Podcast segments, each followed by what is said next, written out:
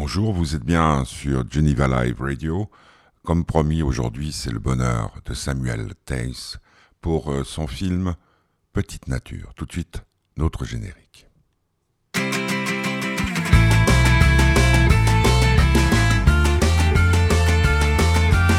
C'est quand le bonheur? Eh bien, c'est maintenant sur euh, Geneva Live euh, Radio avec une belle rencontre. Quelqu'un que je ne connaissais pas, que je n'avais jamais rencontré. C'était lundi dans un restaurant qui s'appelle Bagatelle près de la gare à Genève, euh, milieu de l'après-midi. Euh, le film Petite Nature est sorti euh, mercredi dans les salles romandes. c'est un film qui raconte l'histoire d'un petit garçon, un petit garçon de 10 ans, enfin un petit garçon qui s'appelle Johnny, qui a les cheveux longs. Au départ, on peut avoir, enfin j'ai eu un doute sur euh, son identité euh, sexuelle. Je ne savais pas que c'était un garçon, je ne sais pas si c'était une fille. Il vit dans des conditions un peu difficiles dans une région de France qui n'est pas facile. Euh, sa mère est une femme qui visiblement a un peu de mal à affronter les difficultés de la vie qui sont nombreuses dans tous les domaines.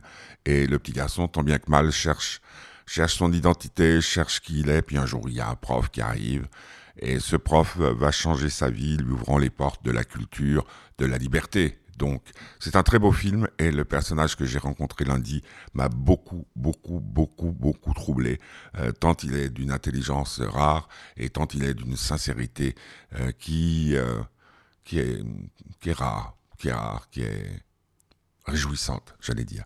Alors j'ai réfléchi pour commencer cette émission, le bonheur de Samuel Tice, qu'est-ce que je pouvais mettre comme musique? Je voulais mettre du Bertignac et puis ça me semblait euh, peu, peu de circonstances. Alors j'ai mis ça.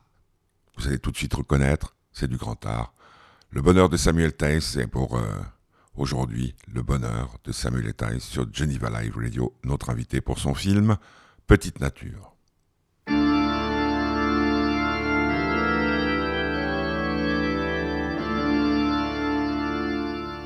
Notre Père qui es aux cieux,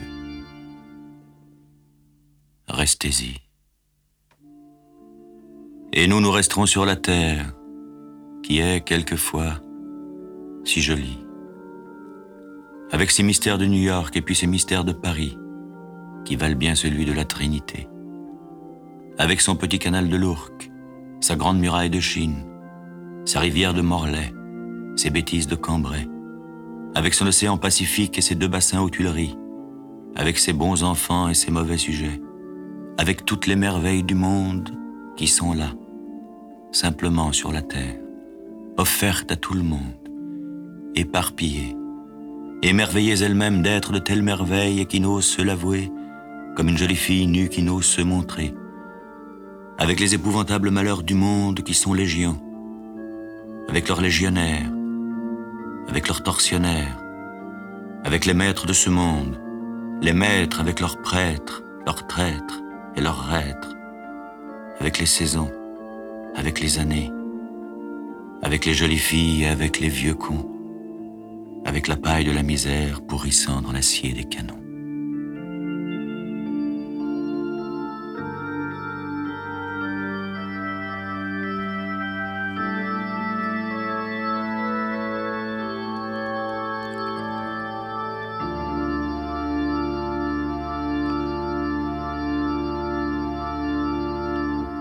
Reggiani, Cosma, euh, c'était un, morceau qui a changé ma vie euh, parce que il y avait des, c'était à l'époque des vinyles, euh, une tendance. Ferré chantait Aragon, Apollinaire, et puis tout d'un coup sorti ce coffret. Enfin, c'était pas un coffret, c'était un triple album avec Reggiani qui chantait, qui récitait du Jacques Prévert.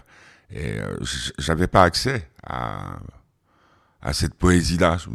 Elle m'était un peu hermétique et grâce à exactement la même chose qu'Apollinaire avec euh, Léo Ferré, grâce à Serge Gianni et à, Cosma, et eh ben tout d'un coup j'y suis rentré. C'est ça que m'a, c'est ça que j'ai retiré de la, rencontre, cette première rencontre avec Samuel Tice lundi dans un, un café à Genève pour son film Petite Nature. C'est le bonheur de Samuel Tice aujourd'hui sur Geneva Live Radio. Alors on va écouter cette interview, elle est courte. Alors j'ai commencé, par ça parce que quand euh, il y a des années de cela, j'ai commencé ma carrière, certains réalisateurs, certains chanteurs ne voulaient pas donner d'interview euh, qui durait moins euh, de 45 minutes à l'époque. Euh, Luc Besson m'avait expliqué que c'était pour éviter les questions à la con de certaines radios libres et qu'il voulait qu'une interview puisse durer, durer 45 minutes pour qu'ils puissent savoir à qui ils avaient affaire et surtout ne pas avoir l'impression de perdre le temps avec leur temps avec des questions du style votre couleur préférée c'est le bleu. Donc c'est ma première réflexion quand on me rappelle que j'ai 15 minutes à Samuel Tice. Euh, vous allez voir, euh, ça donne euh, tout de suite le ton de cet entretien. Samuel Tice sur Geneva Live Radio pour son film Petite Nature qui est sorti hier dans toutes les salles en Suisse romande. À votre écoute, à leur écoute, à son écoute. Un quart d'heure d'interview, un quart d'heure américain. Vous avez connu ça Vous êtes trop jeune. Ouais, je suis trop jeune. C'était pendant 15 minutes, il y avait des slows pendant les surprises parties et les filles invitaient les garçons. Ah, ça s'appelait le quart d'heure américain Ah oui, d'accord. Il y, a un très beau film d'ailleurs, que vous n'avez pas vu Non. Alors, ce film, avec le recul, avec toutes les questions qu'on a pu vous poser dessus, qu'est-ce que vous en gardez? Ben moi déjà je suis extrêmement surpris par l'accueil favorable qu'on fait au film. C'est-à-dire qu'il y a quelque chose, je, reçois des retours euh, régulièrement euh, très chaleureux, très, euh, très amoureux du film, ce qui pour moi n'était pas du tout une évidence parce que le sujet n'est pas, pas évident, pas simple. Que, ce qui, m'étonne aussi, c'est que je suis parti avec une histoire qui est très personnelle. Mhm. Et de voir en fait à quel point des gens très différents peuvent se sentir concernés par le film, par cet âge, par le récit de cet âge-là, par euh, les premiers émois, par. Euh, euh, je pense en fait que voilà, il y a quelque chose d'évident quand on fait un film, un portrait d'enfance, de convoquer en fait chez les spectateurs aussi leur propre enfance. Mhm. Et, bah, c'est ça que je retiens, quoi.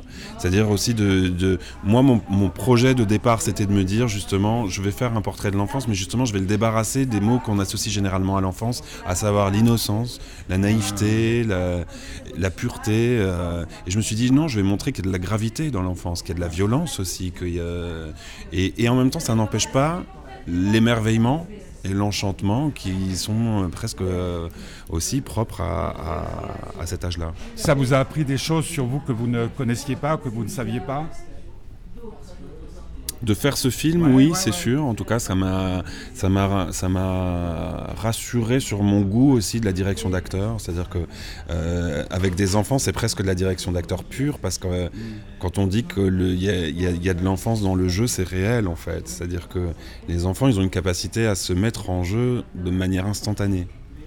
Mais j'ai eu un tel plaisir en fait à travailler aussi avec, que ce soit Alyosha, mais pas que lui, hein, la petite Jade qui joue la petite sœur, les élèves de la ah. classe, euh, Hilario qui joue le grand frère. C'était, j'ai eu beaucoup de plaisir à faire ça. Donc beaucoup de plaisir.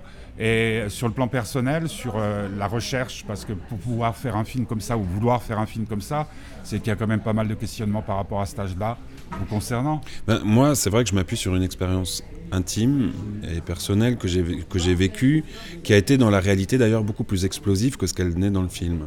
Euh, et donc j'ai mis beaucoup de temps à déconstruire ce qui s'était joué pour moi aussi, à essayer de le décrypter. Parce que petit, vous étiez déjà grand? Parce que petit j'étais déjà grand, parce que j'ai eu une rencontre comme ça un peu déterminante avec un prof euh, qui m'a ouvert une voie, euh, mais aussi qui a été compliqué parce que à un moment, moi, j'ai aussi été dans cette confusion de mélanger comme ça beaucoup de choses euh, et de me déclarer à cet adulte euh, de façon euh, un peu un peu libre, on va dire. Parce que j'ai l'impression. Attendez, vous, êtes, vous avez quel âge aujourd'hui? Oui, d'accord, 10 ans, j'ai compris, mais moi, j'ai quelle, quelle, année ça fait? Vous aviez 10 ans à quelle, à quelle année? En 88. Ouais. Ouais. Dans une époque où en plus les enfants, on les, on les regardait peut-être avec moins de soucis que moins de, de on était peut-être un peu moins concernés qu'aujourd'hui. Ouais. ouais. Aujourd'hui, euh, vous êtes d'accord que ça serait différent? Mais je ne sais pas en fait si. Parce que, je, je, prends un exemple, de, je, suis désolé de vous interrompre, mais mon fils qui a 15 ans, j'ai l'impression que ses 10 ans ne ressemblent absolument pas aux miens. Ça, je sais pas, je suis pas sûr de ça. Je pense en fait qu'il y a quand même des constantes. Oui, euh... pas qu'il n'y ait pas de constance, mais beaucoup plus de, liberté dans la parole. Oui, mais. Euh... Je suis beaucoup plus vieux que vous. Hein. Non, non, mais. Oui, c'est vrai. Ah non, ce qui a vraiment changé, c'est le regard qu'on pose sur les enfants, ça c'est sûr. Ça, c'est Nous, sûr. nous, Do- Dolto, on murmurait. Ouais, c'est sûr, c'est sûr. Ouais. Mais euh, ouais, mais d'ailleurs, euh, pour moi, c'était important aussi justement de pas poser un regard mélancolique ou nostalgique sur ma propre enfance. C'était pas d'être une- d'une fidélité euh, à, à toute épreuve à ce que moi j'avais vécu. Euh, C'était, c'était aussi de faire le récit d'un enfant d'aujourd'hui dans un état de l'école aujourd'hui où justement se jouent toutes les En, en un lieu crispations. bien précis quand même. Ah oui, et La, la région n'est pas à-. Exactement, en plus. Et c'est-à-dire que l'état dans lequel elle est aujourd'hui ne ressemble pas non plus à ce que moi j'ai connu Ouais, ouais, quand ouais. j'avais 10 ans. Ah, parce que vous êtes de cette région. Bah oui, bien Ah sûr. J'ai grandi dans cette ville. En fait, j'ai connu, moi, en plus, euh, euh, euh, c'est- cette région à un moment où les mines de charbon étaient encore en activité, où il y avait encore une économie. Il faut dire que là, en, en 20 ans, euh, depuis que j'ai quitté la région, en 20 ans, elle a décliné euh, à une vitesse euh, folle. Mm. Et elle, elle ne s'est jamais relevée d'ailleurs de, ce- de cette fermeture et de la sidérurgie, de la, de la désindustrialisation, de la fermeture des mines. euh, Enfin, économiquement, c'est sinistré. Donc, euh, Et même politiquement. et politiquement, c'est très compliqué, ouais. C'est très compliqué, mais je pense en fait que euh, euh, les la frontière, ça amène déjà des questions. euh, sur, je veux dire, le, le- le transit de population, l'accueil. On est à Genève. hein. Ouais. Et, et- et d'ailleurs, aujourd'hui, il y a toujours une, une- une histoire très forte avec l'immigration euh, là-bas. Mais aujourd'hui, d'ailleurs, il y, a- il y a un accueil de, de gens qui viennent vraiment de. gens- de- de- il y a des réfugiés politiques aujourd'hui euh, et économiques, euh, syriens, euh, irakiens, kosovars. enfin, c'est- très différent de ce que moi j'ai connu. Ce qui fait que dans les classes, l'ambiance est un peu différente aussi. Ouais, moi, moi, y, il y avait encore une mixité sociale qui était plus forte. Aujourd'hui, quand on parle de, public empêché, de, zones prioritaires, enfin, on appelle ça des REP+, maintenant, mais je veux dire, euh, les classes Ulysse aussi, tout ça, sont vraiment des enfants, par exemple, dans la classe dans laquelle on a tourné, euh, il y avait un enfant qui venait du Bangladesh. Il était là depuis six mois, il parlait pas vraiment français. C'est aussi ça la réalité de ces, de ces classes là-bas. Et pour autant, ça ne veut pas dire que euh, les profs se donnent pas les moyens et essayent pas de.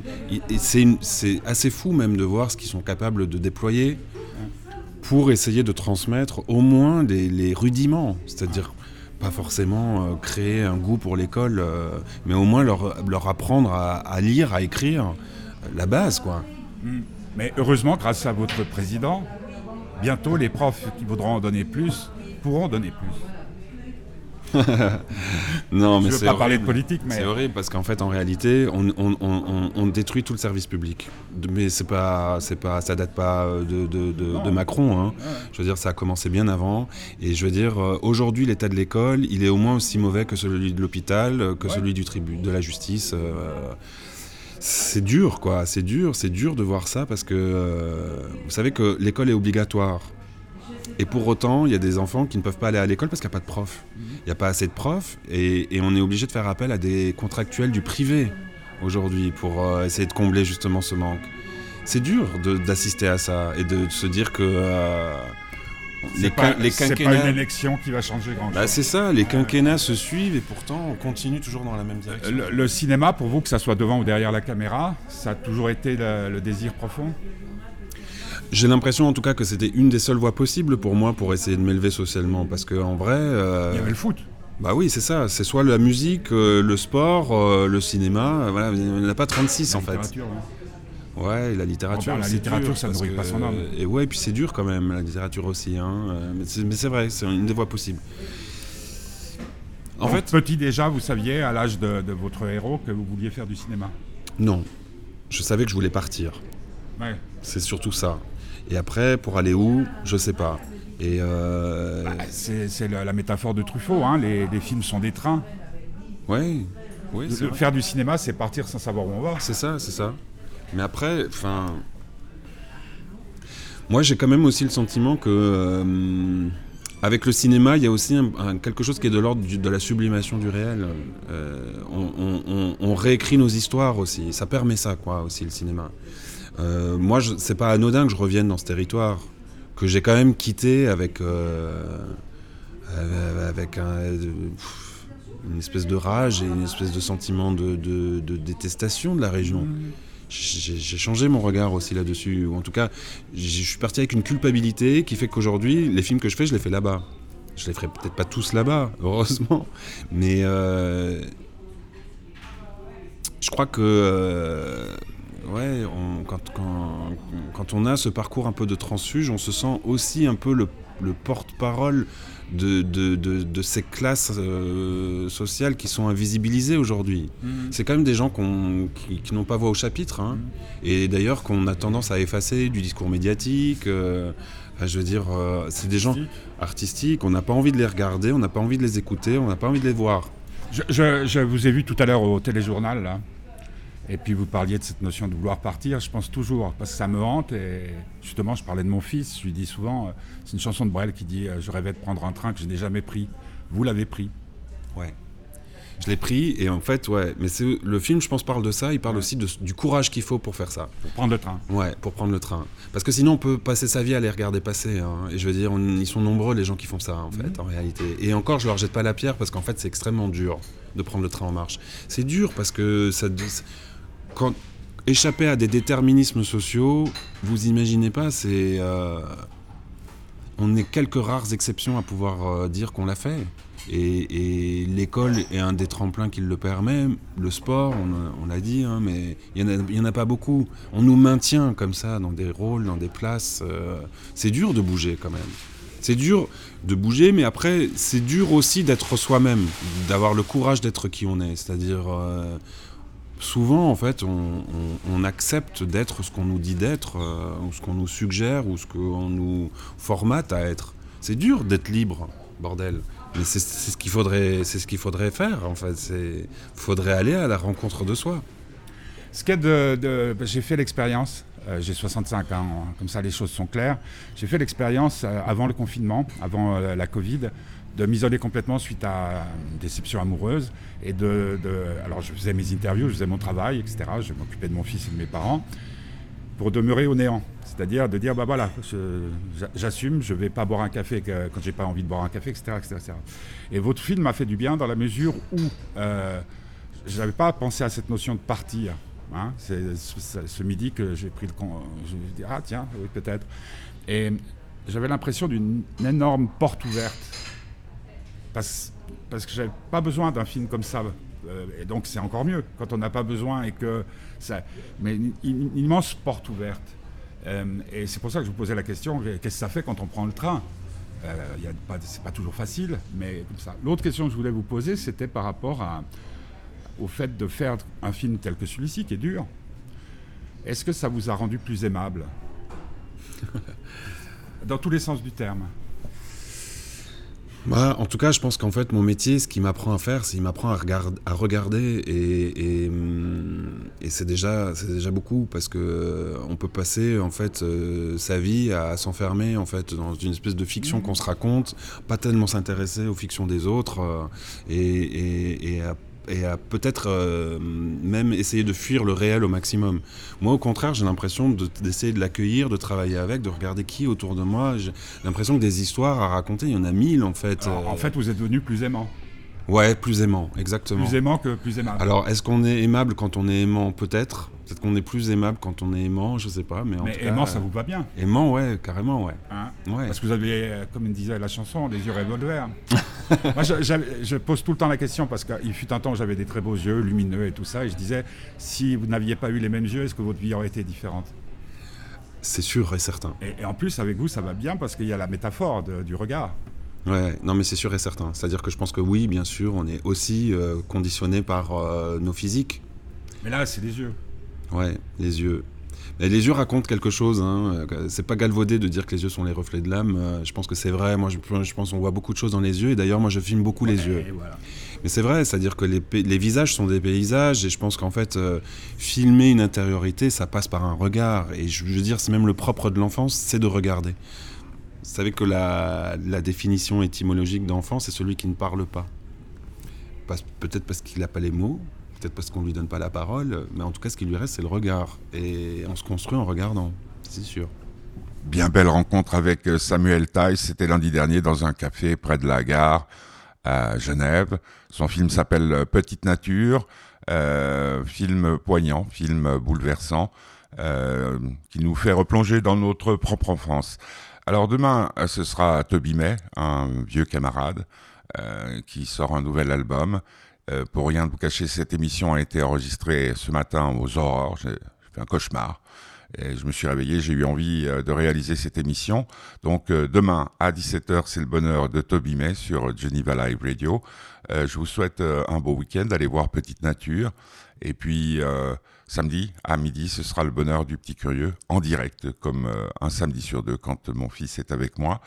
Je vous souhaite de passer une bonne fin de jeudi. Pour terminer, on va écouter la chanson qui justement conclut le film de Samuel Tice, Petite Nature. C'est Deep Purple, Child in Time. Euh, comme je dis souvent, si vous êtes sage, c'est Arnaud qui m'avait cité ça, si vous êtes sage, ne le dites à personne. Child in Time, Deep Purple, c'était le bonheur de Samuel Tice sur Geneva Live Radio. Je vous rappelle que si vous voulez me donner un coup de pouce, vous allez sur faitdubonheur.org et là, tout est indiqué pour nous faire un petit don qui nous permettrait de continuer cette belle aventure qu'est Geneva Live Radio. Deep Purple.